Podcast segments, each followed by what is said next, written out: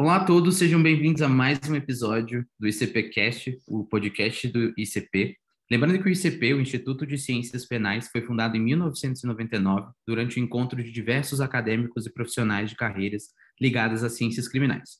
Como o próprio nome sugere, o ICP é um fórum democrático e plural de estudos e debates em torno do tema, estimulando a reflexão sobre as inúmeras vertentes das ciências penais, honra sua trajetória acadêmica, assumindo como eixo institucional a defesa intransigente das garantias individuais decorrentes das premissas do Estado Democrático de Direito e da Constituição.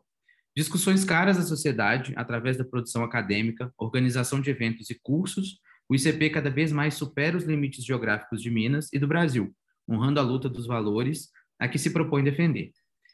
Fica o convite a todos os nossos ouvintes para que conheçam os projetos do nosso instituto, né? E vocês também podem encontrar mais informações através das nossas redes sociais no Instagram, arroba Ciências Penais ICP ou o arroba ICP Jovem. E também vocês podem acessar pelo site icp.org.br. Eu sou o Rafael e hoje, junto com a Sofia, a gente vai conversar com a professora Fernanda Martins. Professora, seja muito bem-vinda e, Sofia, eu passo a bola para você agora. Boa tarde, professora Fernanda. É, eu gostaria aqui, né, de falar algumas coisas que a professora Fernanda ela fez parte, né? Doutora Fernanda, ela é doutora em Ciências Criminais pelo Programa de Pós-Graduação em Ciências Criminais da PUC do Rio Grande do Sul. Ela é mestre em Direito pela Universidade Federal de Santa Catarina, é, na área da Teoria, Filosofia e História do Direito.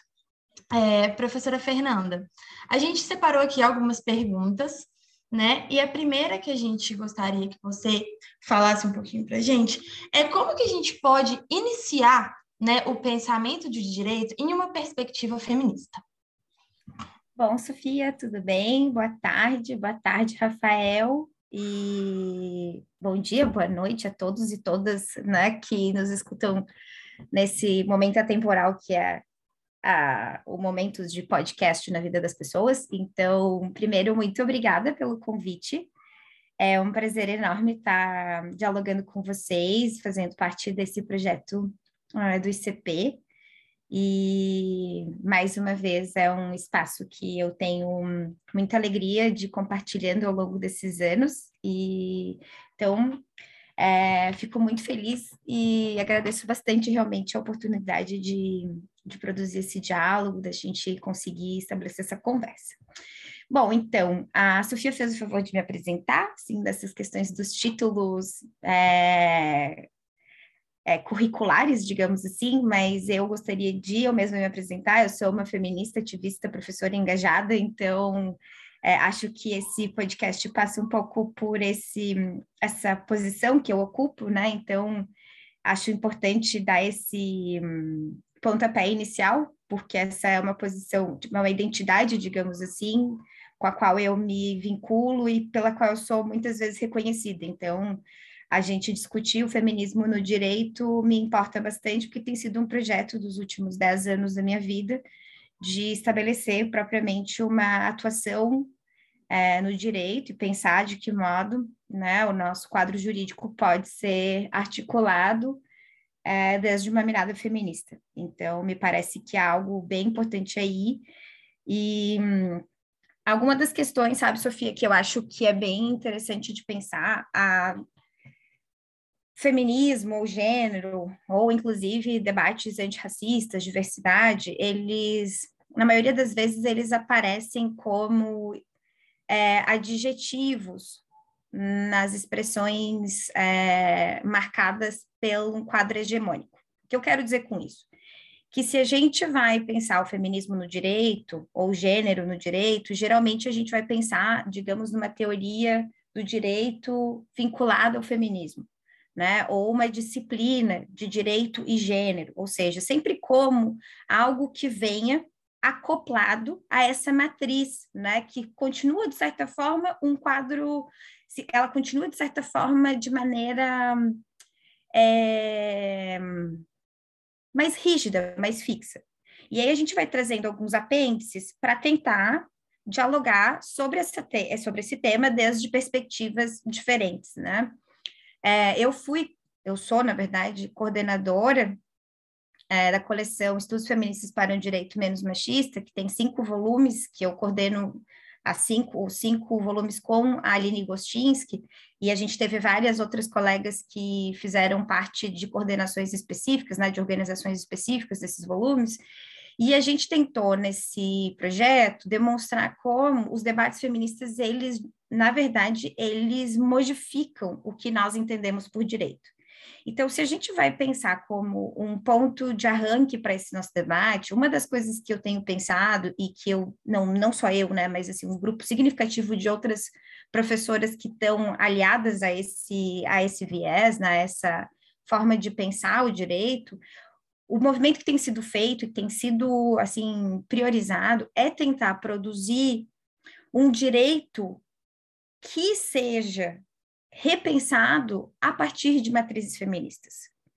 E não que a gente coloque um adjetivo a esse direito, ou que a gente faça é, núcleos específicos de debate, sabe? Como se mulheres só pudessem discutir direito de mulheres, direitos humanos das mulheres, que pessoas LGBTQIA só pudessem discutir direito e diversidade.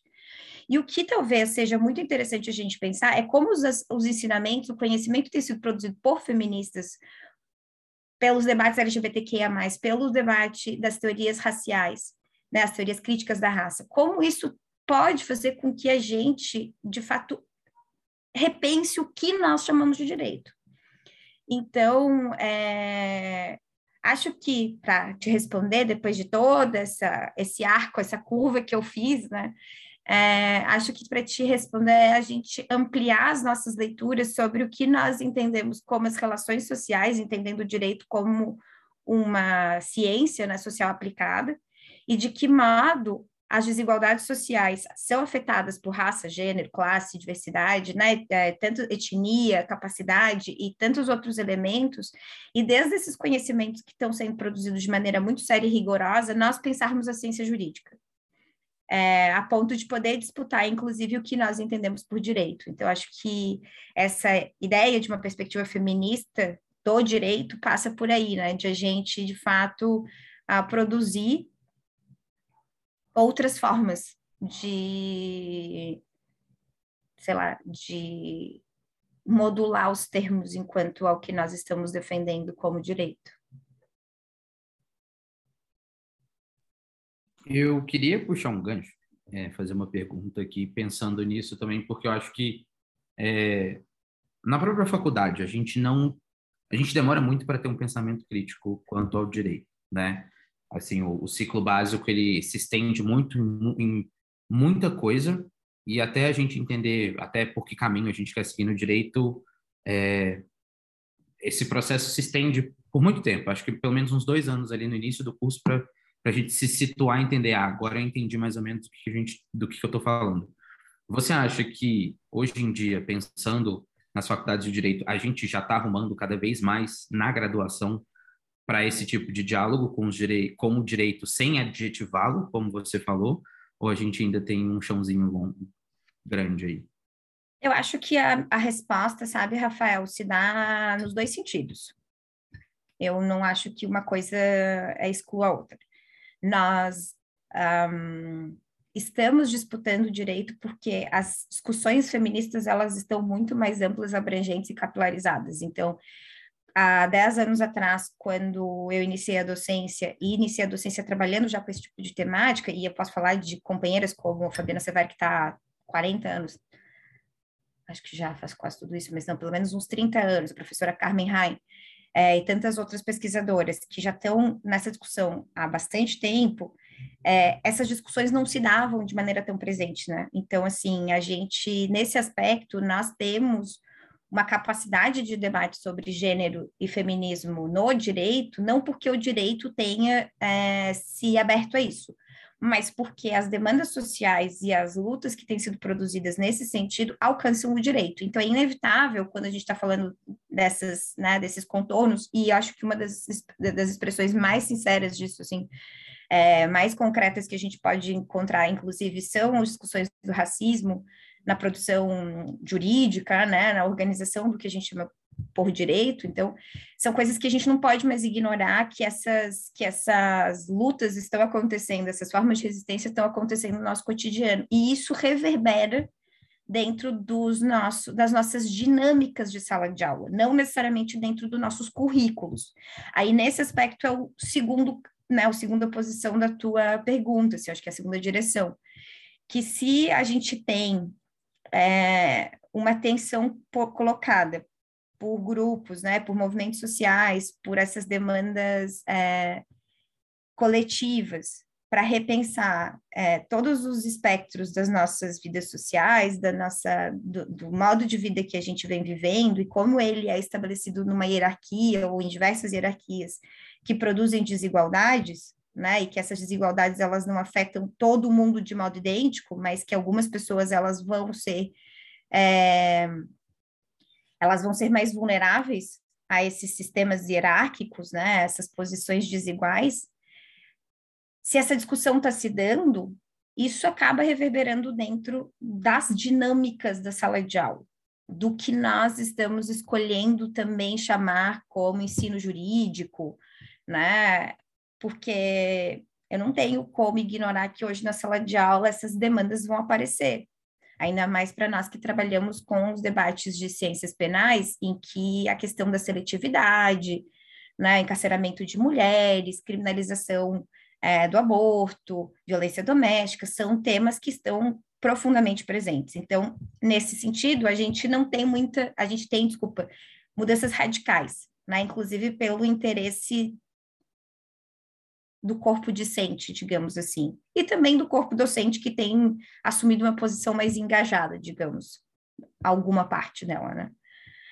Uh, mas os nossos currículos, eles seguem meio rígidos, Assim, a gente, se nós um, vamos fazer uma avaliação de quantos cursos tem estudos de gênero, né, no direito, quantas disciplinas no Brasil utilizam mulheres, né, como referências, uh, autores e autoras negras. Então, assim, eu acho que esses são pontos de que, apesar de que nós estamos avançando, esses processos não são lineares, né? A gente sabe bem, vivendo no Brasil que nós vivemos, que às vezes a gente avança cinco casas e a gente retrocede dez. Então, esses, esses processos não são lineares. E por isso, é, me parece que é importante que a gente siga tensionando isso nos espaços acadêmicos, né? no espaço próprio da educação, do ensino jurídico, assim, porque hum, me parece que cada vez mais se tem reconhecido a produção é, de pesquisadoras, de professoras, com muita qualidade, mas ainda a gente tem dificuldade de colocar esse ponto de partida como as referências de um curso de direito. Né? Então, acho que, é, né, te respondendo, Rafael, as coisas vão meio elas acontecem conjuntamente porque o embate ele é cotidiano e vai se dar também por fatores geracionais, vai se dar por fatores territoriais, geopolíticos, né? A gente sabe que em alguns lugares essas conversas vão entrar com maior facilidade do que em outros. Então, acho que passa um pouco por aí. Eu queria fazer um outro gancho também agora, partindo do, do que a gente estava falando antes, né, sobre o estudo do direito a partir da perspectiva feminista e também do que você falou da violência e do, né, como a gente está aqui no, no, no podcast do, do, Instituto de Ciências Penais, eu queria trazer alguns dados para a gente também conversar um pouco sobre dentro dessa perspectiva. É, segundo o último Atlas da Violência, né, do Instituto de Pesquisa Econômica Aplicada, IPEA, de 2019, de 2009 a 2019, 50.056 mulheres foram assassinadas no Brasil. E aí a gente é, foi possível perceber que em 2021 o número de mulheres negras ele, é, mortas né, aumentou em 2%, e o número de mulheres não negras mortas no Brasil diminuiu 26,9%. É, das vítimas de homicídio em 2019, 67% eram negras. E também houve uma, uma redução da violência urbana em comparação à violência doméstica, e muito se, se né, dentro da, das pesquisas que foram feitas, a gente pode até entender que isso vem a partir é, do isolamento social, né? A gente teve mais, mais uh, mulheres dentro de casa, então, eventualmente, a gente percebeu que essa violência também ela ocorreu muito mais dentro de casa do que na rua. E a minha pergunta ela parte do momento em que como que a gente pode fazer, né, a partir desse, pegando esses dados, toda essa, toda essa perspectiva que a gente tem, como que a gente pode fazer com que eles cheguem de uma forma acessível para as mulheres periféricas, sabendo que existe uma, né, existem diversas limitações, como, por exemplo, o acesso à internet e o acesso à educação? Bom, Rafael, acho que tem muitas nuances nessas perguntas, né? Tu, né, tu propõe uma pergunta a partir de várias considerações que eu acho que tem muitas nuances, tá?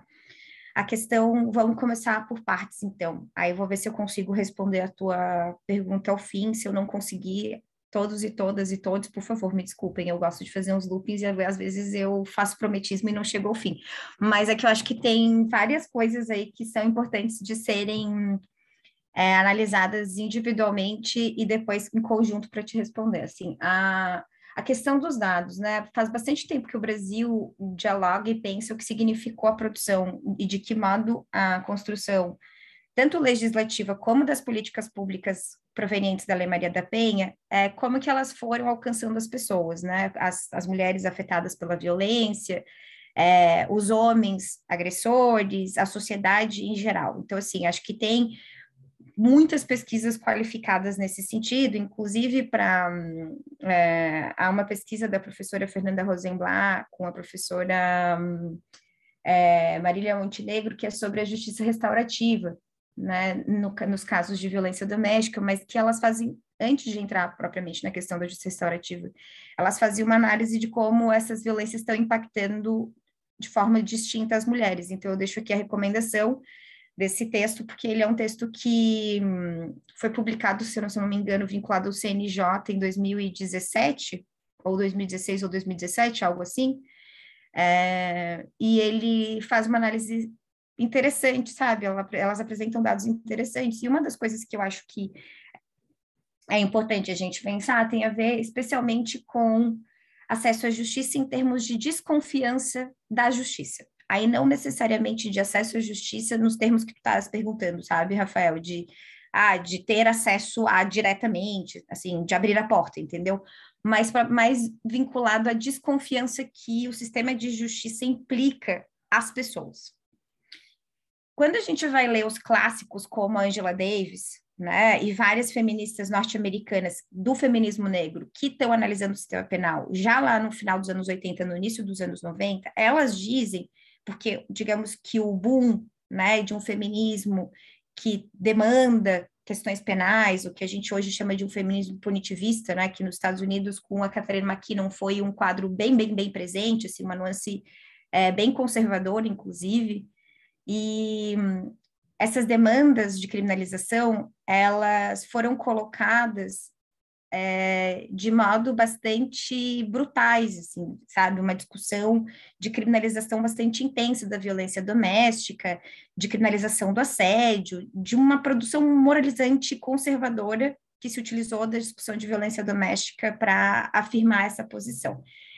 E então as feministas negras já estavam dizendo que essa demanda impactava as comunidades negras em termos de quando se busca a polícia como a via né, de, de salvaguarda de, uma, de um caso de agressão interpessoal entre um casal, a polícia muda a comunidade. Então, não é só como a polícia acessa o casal que está é, na, na situação de violência, na situação de agressão.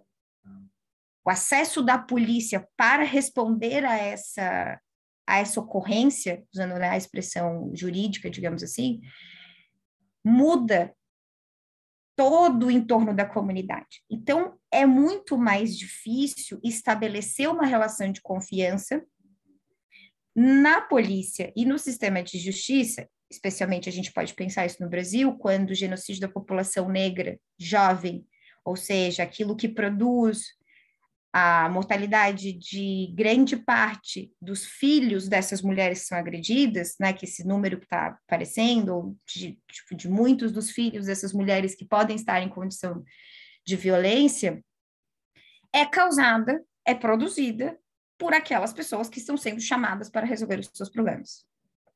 Então, há um ponto muito tênue sabe? Há uma situação que ela é muito difícil de ser avaliada assim de modo tão é, de modo tão transparente, sabe? Ela não é tão translúcida assim. Acho que por isso que eu falei que tem nuances, tem camadas nessa tua, nessa tua pergunta. E esses dados, eles se dão a, demonstração dessa, dessa, desse, né, da aparência desses dados também se dá, claro, sem sombra de dúvidas, de uma classe de mulheres que tem mais informação, mas que são as mulheres brancas, classe média, mas que têm condições de disputar esse espaço no sistema de justiça. Sabe? Então, acho que aí a gente vai ter. É, vai ter um, um, um, quadro que se revela em dinâmicas que são muito particulares e que elas não podem ser analisadas assim de modo simples, sabe, de maneira simples.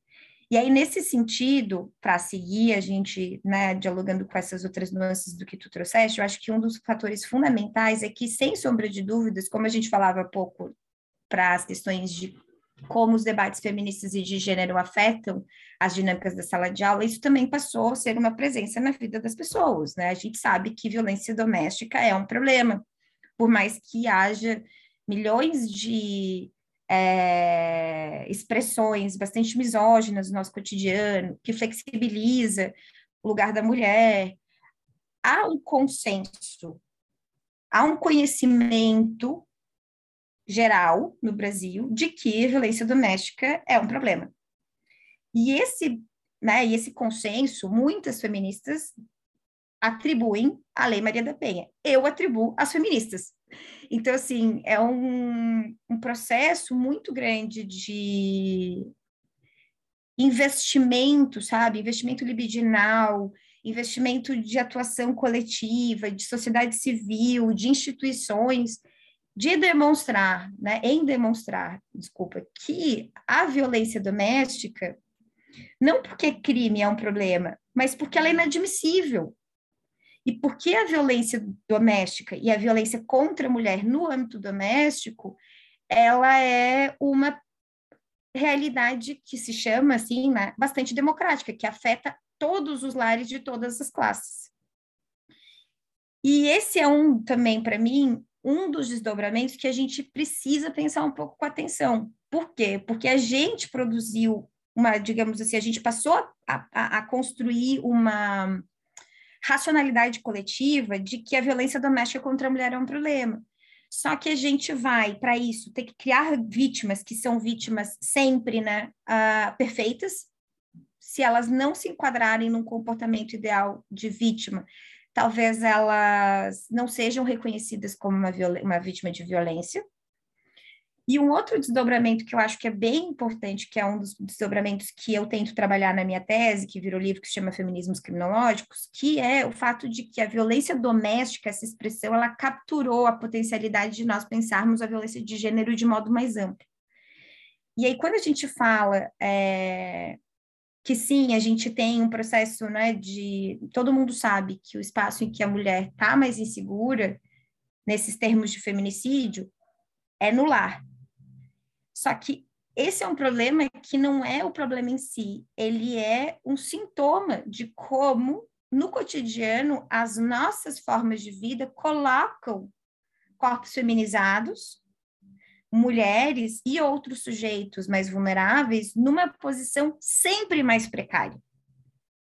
E que no espaço doméstico, inclusive, por ser né, o, o espaço da família, o espaço da conservação, isso fique mais explícito e a violência mais aguda.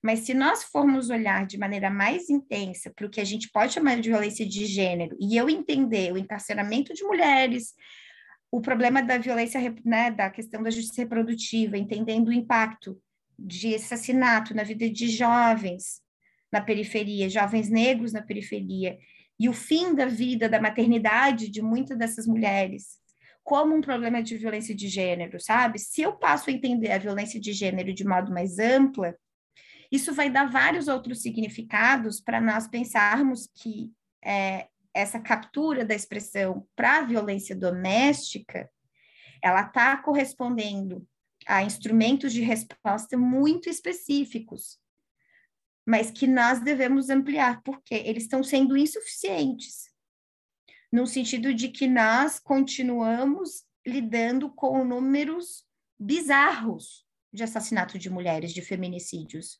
e de outras expressões é, letais de violência de gênero. Né? Então, assim, em que a racialização precisa ser tomada como um ponto prioritário, sabe, para a gente fazer análise e pensá-los. Então, eu não sei se é, essas conexões fazem sentido para todo mundo, se vocês acharem que é necessário que eu explique um pouco, né, me, me avisem. E aí, para te responder, viu, o prometismo não rolou dessa vez, uh, o que que se tem a ver com distribuição de acesso, né, e aí acesso propriamente a instrumentos de... Uh, instrumentos tecnológicos, acesso à delegacia e tudo mais. Eu acho, sabe, Rafael, que o problema não é necessariamente o acesso, e sim o tratamento que se dá quando se acessa. É... Hoje, que nem a gente estava falando há pouco, há um consenso, assim, as pessoas sabem que esse problema é um problema real e que existe, não é mais algo que a gente não ouve falar, que, que é uma novidade, né? Isso sim, esses últimos 20 anos, que daqui a pouco a Maria da Penha vai fazer, e já desde antes, né, com o movimento da criação das delegacias especializadas de atendimento à mulher e tantas outras pautas que foram colocadas pelos movimentos feministas no final dos anos 80, nos anos 90, é, nós vamos criar um, um, um, uma reflexão coletiva de que a gente tem isso como um fato social muito presente e a ser enfrentado. Então, não é muito falta de informação. O que me parece que é o grande obstáculo é o tratamento quando se acessa. Tá? Eu vim de um período no Acre, tenho acompanhado a atividade, o Acre é o estado hoje no Brasil com números absolutos, né, números relativos e, e reais de maior número de feminicídios do Brasil, e uma das questões que eu escutei por lá, nessa oportunidade, foi de que o grande problema que elas enfrentam é quando elas vão ao hospital, elas são, a palavra da vítima é totalmente flexibilizada. Quando elas vão à delegacia, o que elas narram é colocado muito em questão. Quando elas chamam a polícia, a polícia não atende. Então, assim, mais do que eu acho que é uma distribuição desigual na oportunidade de acesso, o problema está na distribuição desigual de tratamento quando se acessa, sabe? Eu acho que isso é, é o ponto nevrálgico de se confiar ou não, tá? Porque, assim, a gente sabe que, claro, a gente está falando de um país gigantesco, com modalidades de, de informação e acesso drasticamente diferentes, pensando em alguns territórios, em algumas localidades, né? Mas se tem algo que eu posso dizer é que tem uma feminista e alguém engajado em fazer e trabalhar para isso em todos os lugares do Brasil, sabe? Mesmo que sejam poucos e poucas, mesmo que sejam pessoas que estejam numa condição bem precária em termos de instrumentos disponíveis para fazer este trabalho. Mas tem gente trabalhando em todo lugar. Então, nesse sentido, é, essa experiência de tentar fazer diferente acontece, só que aí a gente esbarra em estruturas, né, em, em instituições, em formas de pensar e de articular uma relação com essa temática bastante conservadoras, bastante retrógradas.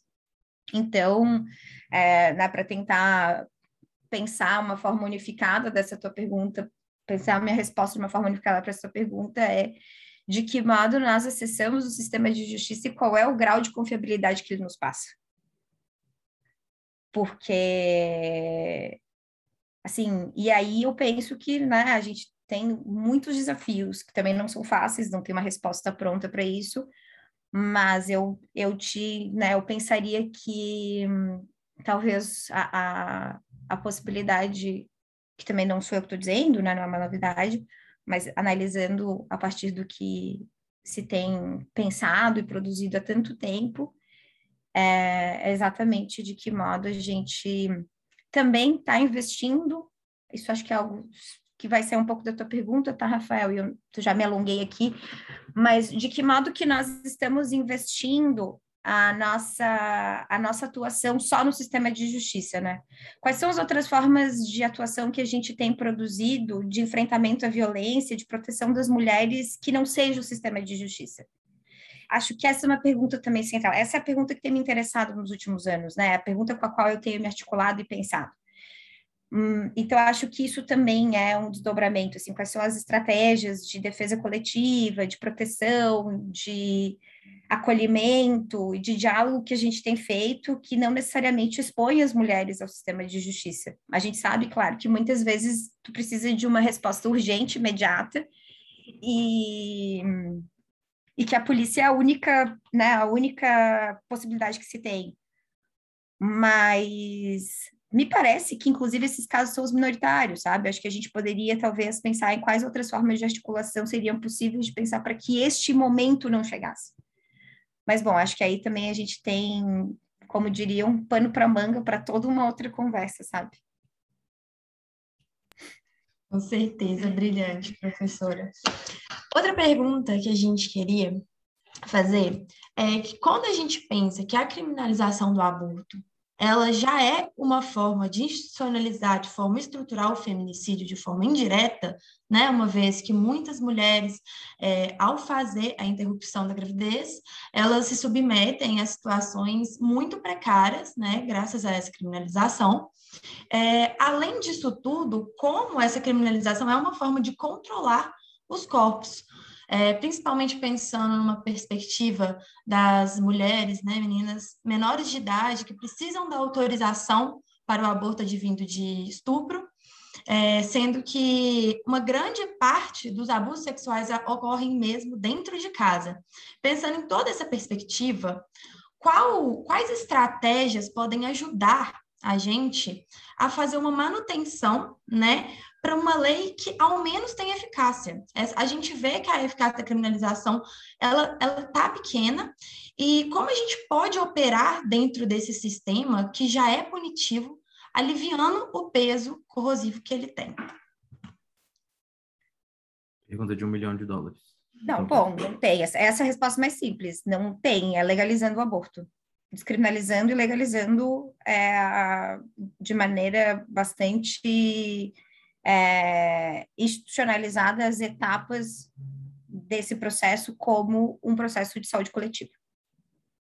E aí eu respondo isso pensando exatamente no que trouxeste, Sofia, que é a ideia do feminicídio, né? O feminicídio, quando ele veio como expressão que há uma discussão, inclusive, sobre femicídio ou feminicídio, tá? Quando as primeiras latino-americanas começam a cunhar esse termo, esse termo ele é um termo que não tem a ver com a violência interpessoal, tá? Não necessariamente. O feminicídio tem a ver com o assassinato de mulheres por causa de gênero, por sua condição de gênero, é, ou de corpos feminizados, né? Vamos entender isso de modo é, mais amplo. E o feminicídio, ele foi uma das discussões, inclusive, que a gente trouxe no campo de colocar o Estado como responsável e não necessariamente passar para a relação do agressor e vítima. Então, as demandas do feminicídio, como uma expressão de reconhecimento de uma violência, era inicialmente um dos dispositivos mais criativos de pensar, mais criativos e, e digamos, é, assim, potenciais, assim, sabe? Um dispositivo com uma potencialidade impressionante de colocar o Estado como responsável, como uma violência de Estado, sabe? Como uma violência colonial, ou seja, que o Estado fosse na, na mesma dimensão de violência policial, sabe? Que não é a ideia de um, de um policial agressor contra um, um cidadão. É entendendo que o feminicídio viria também nessa posição como o Estado responsável por não criar mecanismos de proteção às mulheres e corpos feminizados de não responder a um problema de violência aguda que acontece nos países como o Brasil e América Latina de modo bastante particular, né? Então, quando a gente vai ter essas, essas expressões sendo ganhando assim, fôlego no México, na Guatemala. Inclusive, feminicídio vem como um dispositivo de discussão é, de instrumento de guerra, de tortura, o estupro também. Essas discussões, sabe, são discussões que vão sair dessa individualidade que o direito penal faz, de que a gente está colocando, posicionando alguém que agrediu e alguém que sofreu, né? Alguém que matou e alguém que morreu. A gente está falando de um problema que tem que ser entendido como um problema social e que o Estado é responsável por resolver esse problema. Então, quando a gente fala de feminicídio nos casos de aborto, essa é uma posição, assim, é, é, é a mínima para a gente entender o que a gente está acontecendo, especialmente quando a gente está falando de quais são as mulheres que morrem nessas condições, que vão ser as mesmas que estão cada vez mais apontando como vítimas de feminicídio de violência interpessoal, que são as mesmas que estão sendo apontadas hoje por encarceramento em massa feminino, que são as mesmas que perdem os seus filhos pela violência policial. Então, assim, não é à toa que o que marca esse projeto é uma marca de uma tentativa realmente de, de extermínio de mulheres negras e periféricas no Brasil, ou racializadas, né, étnicas indígenas na América Latina esse quadro de, de coincidências não é coincidência, sabe? Isso é uma definição. Então, não há um projeto feminista que não seja um, um projeto de descriminalização do aborto e da sua própria regulamentação.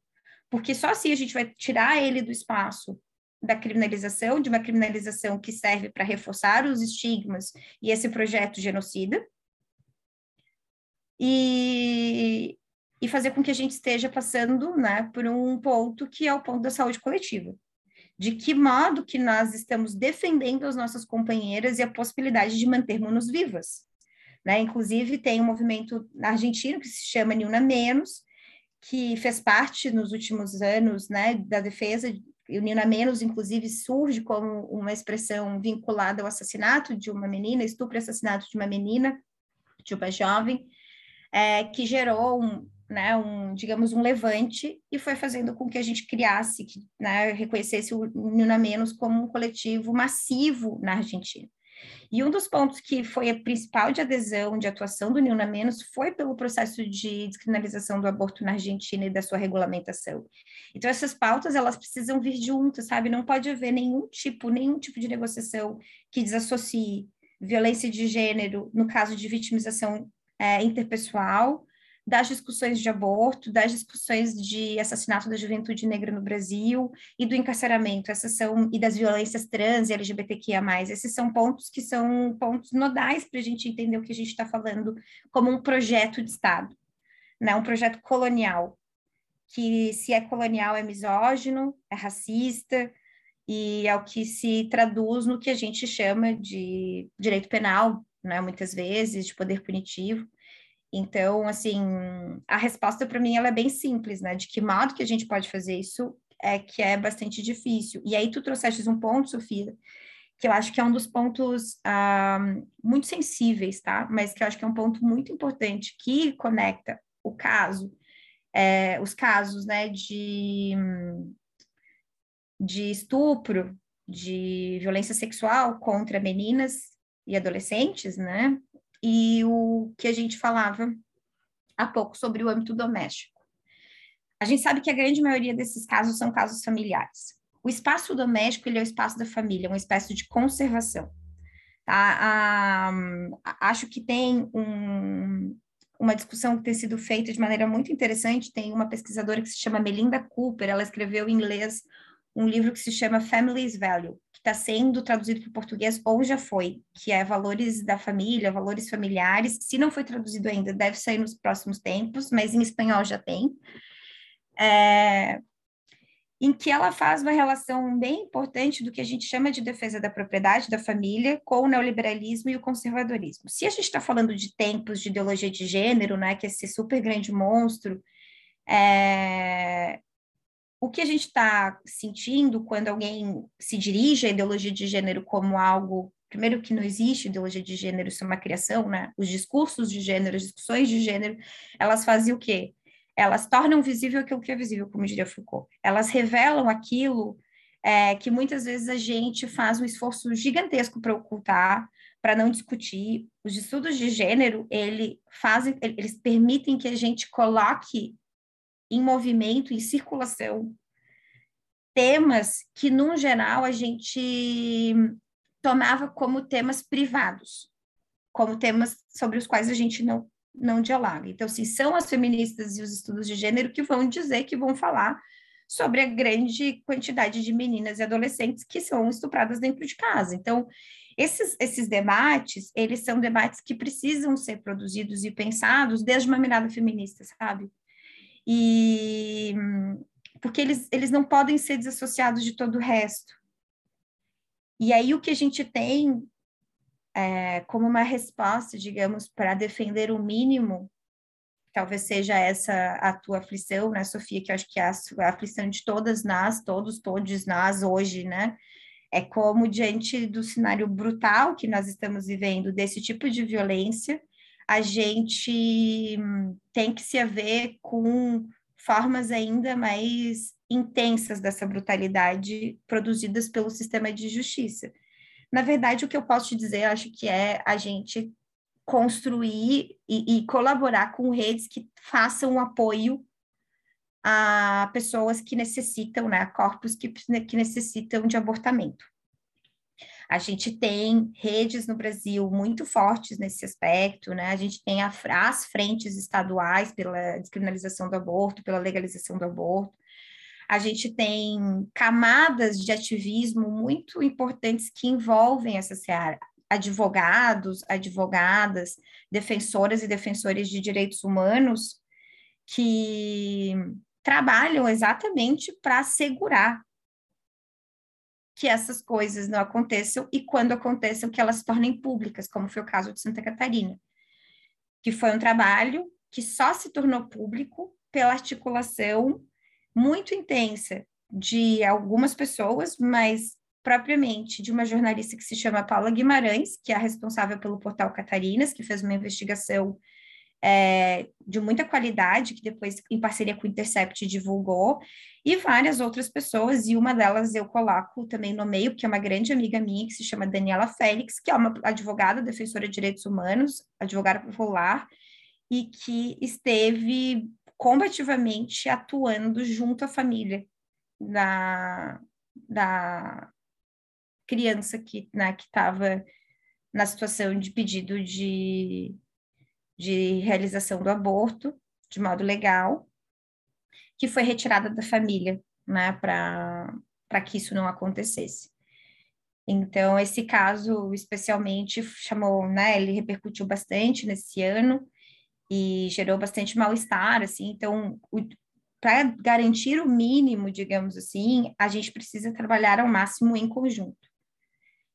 E, e só assim a gente é capaz de ampliar a segurança que as pessoas têm em realizar o aborto de modo legal, é, seguro e gratuito, sem passar por processos duros de revitimização, como a gente tem é, acompanhado com mais frequência do que gostaríamos, né? Então, acho que tem também, assim, várias respostas. Eu acho que a gente teria muitas frentes de discussão sobre essa tua pergunta, sabe, Sofia? Mas eu acho que uma, ela é indispensável, assim, a gente não pode assumir num Estado democrático que o Estado regule o direito reprodutivo das mulheres em termos de decidir sobre a sua gestação, e não só as mulheres, mas todos os corpos que gestam. Então, a, né, essa é uma máxima feminista que a gravidez será desejada ou não será. E aí a gente vê um movimento global, e eu juro que eu acabo aqui, mas é porque acho que isso é muito importante para a gente não achar que é só conosco, tá? A gente vê um movimento global de é, avanço sobre o direito reprodutivo das mulheres, sobre o direito de decidir e dos corpos que gestam, né? É, mulheres e corpos que gestam. Por quê? Porque a gente está falando de Estados Unidos, que cai o precedente é, Roe versus Wade, que era o que garantia o aborto legal. Uh, a gente vê na Itália que, assim, a Itália tem desde os anos 60 tá, o aborto permitido. Uh, o aborto voluntário, né, permitido. Só que eles criaram nos últimos 30 anos, de maneira mais intensa nos últimos 10, com avanço conservador, e agora a gente pode até dizer, né, neofascista, literalmente, porque é, tivemos essa semana a eleição de uma representante vinculada a um partido neofascista na, na Itália, é, de um instrumento que se chama objeção de consciência. A objeção de consciência, ela é o uso que se utiliza da religião para um médico ou para alguém não realizar um procedimento. Então, se o médico se diz excessivamente católico, ele pode recusar, inclusive, fornecer pílula do dia seguinte, tá? Então, não é nem só fornecer, realizar um aborto, tá? Uma, né, uma prática de abortamento. Ele pode recusar fornecer pílulas do dia seguinte. E nos últimos cinco anos, o aumento do uso da objeção de consciência na Itália aumentou quase 20%. Então, a gente está falando é, de um país europeu, né? Tudo bem que é o país onde é, o Vaticano está encrustado, mas, assim, é um país europeu que tem o aborto legal desde os anos 60. A gente tem os Estados Unidos, que já tinha mais ou menos 30 anos, 40 anos, é, 30 anos de prática de aborto, assim, pacífica né, em alguns estados, e, e a gente vê isso acontecendo também em outros países, e na América Latina a gente está numa tensão, né? A gente tem algumas disputas que estão se dando, é, essa conquista que acontece em, na Argentina e que reverbera em outros países, mas ao mesmo tempo a gente tem o rechaço da Constituição no Chile, que havia essa previsão, né, que havia uma previsão é, digamos, mais digna para as práticas de aborto a mulheres e corpos que gestam. E então, essa, essa tensão está muito colocada, né? Não é, uma, não é uma particularidade nossa, assim, a gente às vezes tem a sensação de que só nós estamos é, com o céu desabando mas na verdade a discussão de gênero ela tem sido uma das discussões capilares mais tensionadas globalmente. Então acho que é super importante a gente entender dessa forma também, porque faz com que a gente possa produzir alianças com outras experiências que estão colocando também em debate e articulação estratégias de resistência para saber como o que fazer, de que modo, né? Acho que foi o que eu falei há pouco, é a gente fazer juntas, né? Acho que é a única forma, fazer juntos é a única forma que a gente pode, de fato, enfrentar esse cenário. Ótimo, professora. É, outra coisa que a gente queria até puxar um gancho nisso, pensando em todas as questões né, é, de resistência e busca pela proteção à mulher mesmo, como a senhora mesmo já tinha dito, é, buscando a atuação não só no aparato da justiça, né? Quando a gente percebe que a tipificação para proteção da mulher não está realmente sendo efetiva, não está concretizando uma efetividade, como por exemplo a Lei Maria da Penha, né, em sua totalidade, é, além do fato que as tipificações elas podem ser advindas né, de um viés de controle social de criminalização e de encarceramento em massa, dentro dessas problemáticas que a tipificação traz, é, quais outras formas né, poderiam auxiliar e ajudar que uma maior efetivação da emancipação feminina? Bom, acho que tu, né, Sofia, tu introduziu bem, acho que os problemas que passam por a gente utilizar os instrumentos punitivos como instrumentos de é, conquista, eu acho que tem sempre aí um, sei lá, para mim tem um ruído. Eu não consigo assumir que, né, um, por vários motivos, claro, alguns que tu já indicou, mas que a gente possa entender a criminalização como um elemento de um elemento positivo socialmente, né?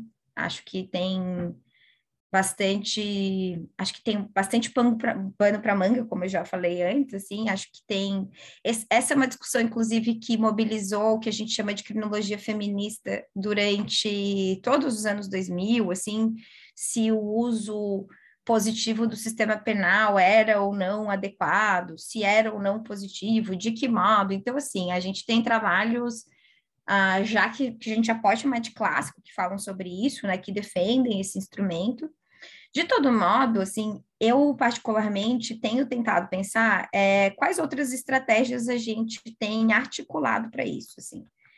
Eu tenho olhado para como as mulheres impactadas têm buscado olhar, né, para para como as mulheres impactadas por esses cenários de violência todo que nós estamos falando, né, mulheres e pessoas é, e corpos dissidentes, assim, a gente que falar de maneira bastante ampla quando a gente está falando em termos de gênero, né? E que leva em consideração também a, uma própria nuance de, de, de classe e de raça envolvidos. O que, que elas estão fazendo? O que, que essas pessoas estão fazendo é, se elas desconfiam do sistema penal, como a gente falou há pouco, né? Quais são as formas criativas que estão sendo desenvolvidas?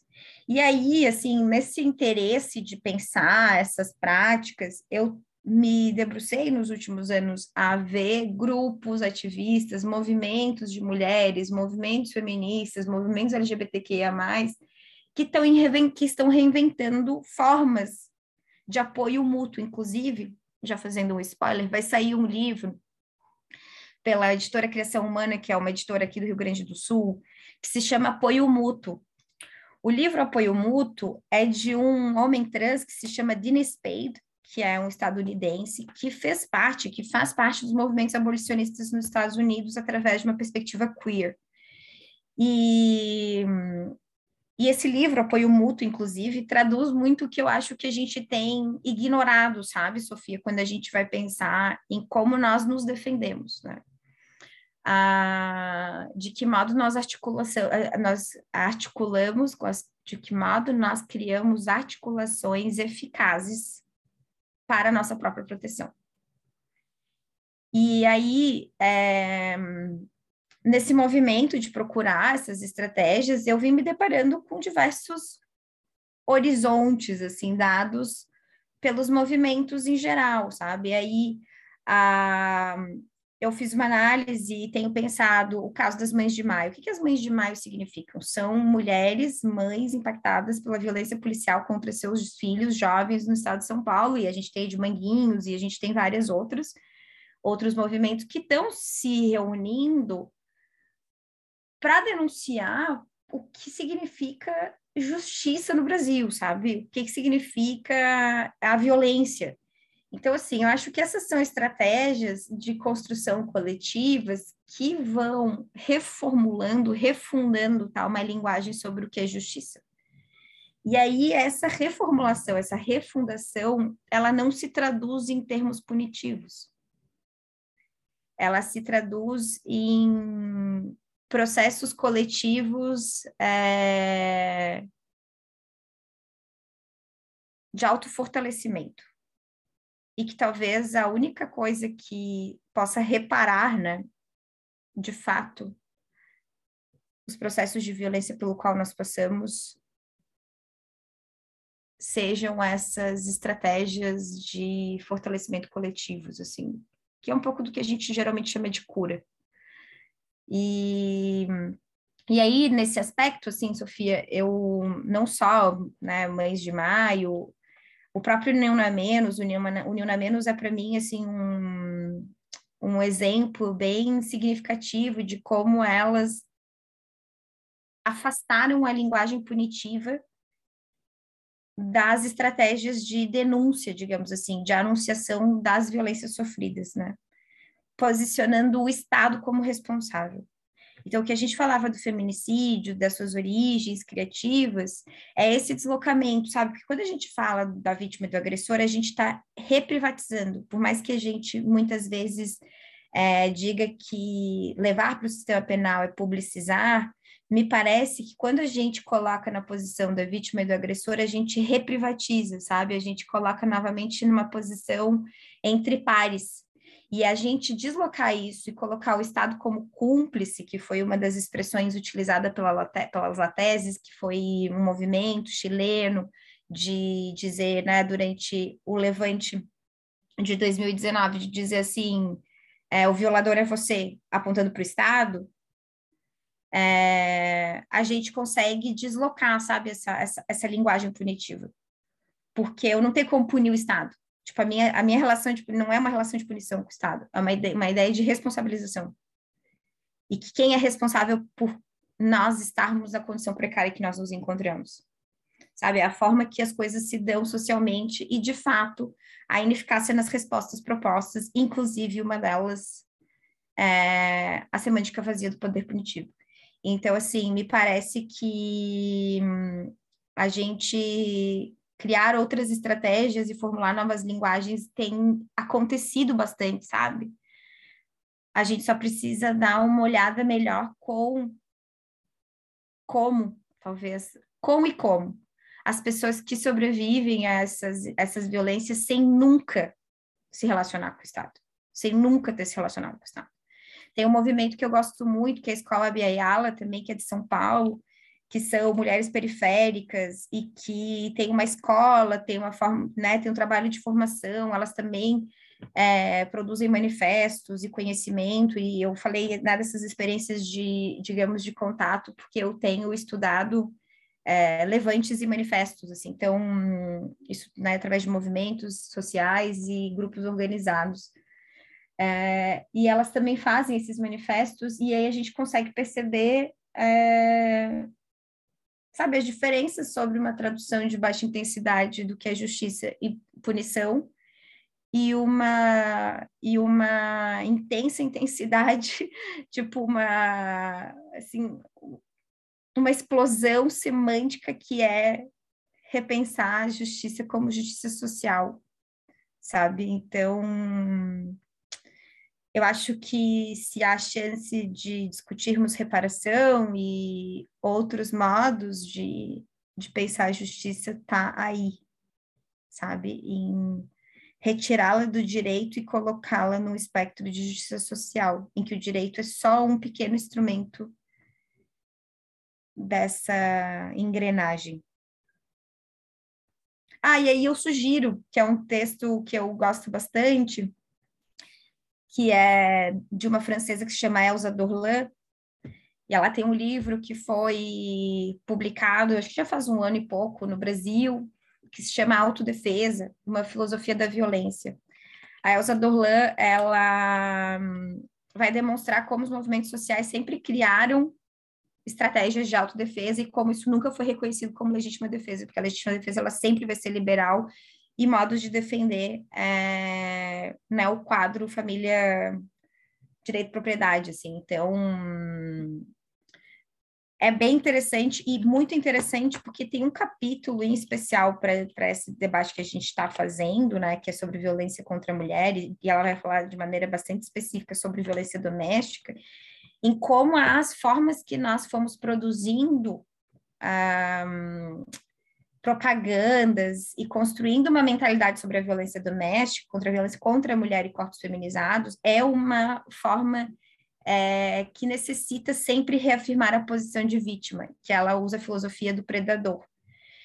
E acho que há um, é, tem uma parte é, muito interessante, ela vai falar sobre as imagens utilizadas nas propagandas, sobre toda a produção, toda, toda a produção audiovisual, é, que reafirma a posição de vítima né? E que essa posição de vítima ela é uma posição que vai ser, como nós das ciências penais sabemos, sempre produzida de acordo com expectativas de gênero, de raça e de classe. Então, é, e que vai estar dentro de um contorno também, que acho que é algo que talvez valha, né, para a gente que está pensando gênero, um, começar a direcionar nossas lentes, que é o sobre propriamente o que a gente chama de família, né? Sobre esse evento familista, sobre como essa expressão tem ganhado muito fôlego, muito contorno, inclusive por mulheres não feministas que se dizem aliadas das mulheres para defender a família. Né? E que, inclusive, visam combater, enfrentar a violência doméstica contra a mulher em nome da família. Então, que essas desconfianças sejam as desconfianças que a gente possa começar a também colocar, a direcionar nossas, nossas interrogações na investigação, porque me parece que a questão da família surge nesses últimos cinco anos como um desdobramento, ressurge, né? como um desdobramento muito intenso, que vai definir o conservadorismo que a gente está se havendo é, e que vai definir os nossos próximos anos, sabe? Acho que a gente vai ter muita peleia é, com essa expressão da família. E aí eu recomendo também, tem um curso da Marília Mokovic que está acontecendo pela CULT, que é, é Desconstruindo a Família mas basicamente é uma ideia de destruição da família, dessa expressão, né? E eu acho que talvez a gente precise realmente botar isso em tensão, né, botar isso em questão, porque a família é sempre um objeto de preservação também do direito penal, né? Acho que esse é um é um ponto bem importante a gente a gente pensar. Ah, eu sei que aqui teria, me convidem para outro podcast que a gente fala só sobre a família. E mas brincadeira, assim, só acho que aqui é mais ou menos só também jogando né, uma uma pista de como isso tem nos alcançado. Né? Acho que é um, acho que é uma expressão que a gente tem sentido circular bastante. Ah, o trabalho da Elza Dorlan dá essa direção, o trabalho da Melissa Cooper, que eu, da Melinda Cooper, que eu mencionei, vai bastante nesse, nesse encaminhamento. É, e outros trabalhos sobre neoliberalismo e neoconservadorismo do Brasil têm também assumido essa expressão como uma expressão muito importante, sabe?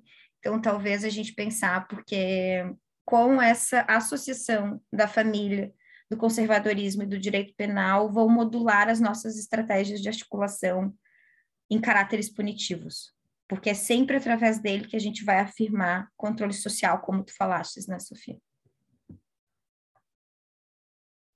É, eu até queria puxar outro texto da, da Elsa, que é o Sexo, Gênero e Sexualidades, que também é incrível é, dentro dessa lógica que a professora trouxe. Professora, é, eu acho que é sempre um prazer ouvi-la falar. Eu acho que todo mundo, todos, todas e todos que estão vendo a gente agora, ficariam mais horas aqui com a gente.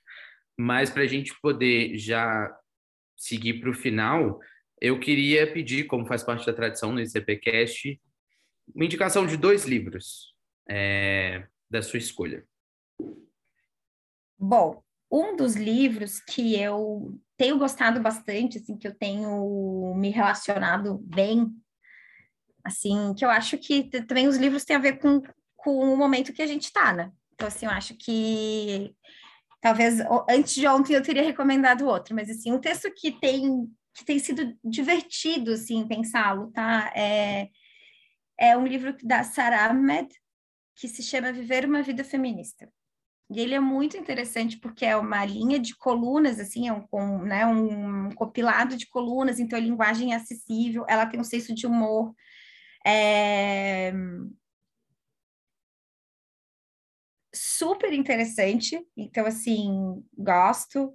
Ela é uma pesquisadora bastante reconhecida, assim, no mundo anglo-saxão, né, porque ela é anglo-australiana, e mais pouco conhecida no Brasil, acho que até inclusive o primeiro o primeiro livro traduzido dela é esse, tá? Ela tá dentro de uma matriz assim de um repertório de Bell Hooks, de Judith Butler, de Audre Lorde. Então assim, ela tá dentro de um de um quadro bem interessante de teóricas do norte, óbvio, que que são que são interessantes, que são fundamentais, na verdade, para a gente pensar o feminismo hoje.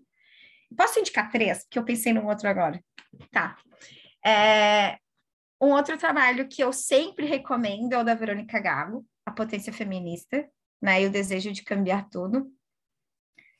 A Verônica, ela é uma integrante, ela faz parte do Nuna Menos, que a gente mencionava, assim, e ela que eu e é uma, uma pesquisadora, ela é uma professora, ela é uma ativista incrível e é uma amiga, então assim, eu sempre recomendo, e outra, não é só por isso, não, eu juro que não é só a minha contaminação, uh, mas ela é, o livro dela é muito legal, porque ela trabalha oito teses para pensar o feminismo na América Latina hoje, sim, né?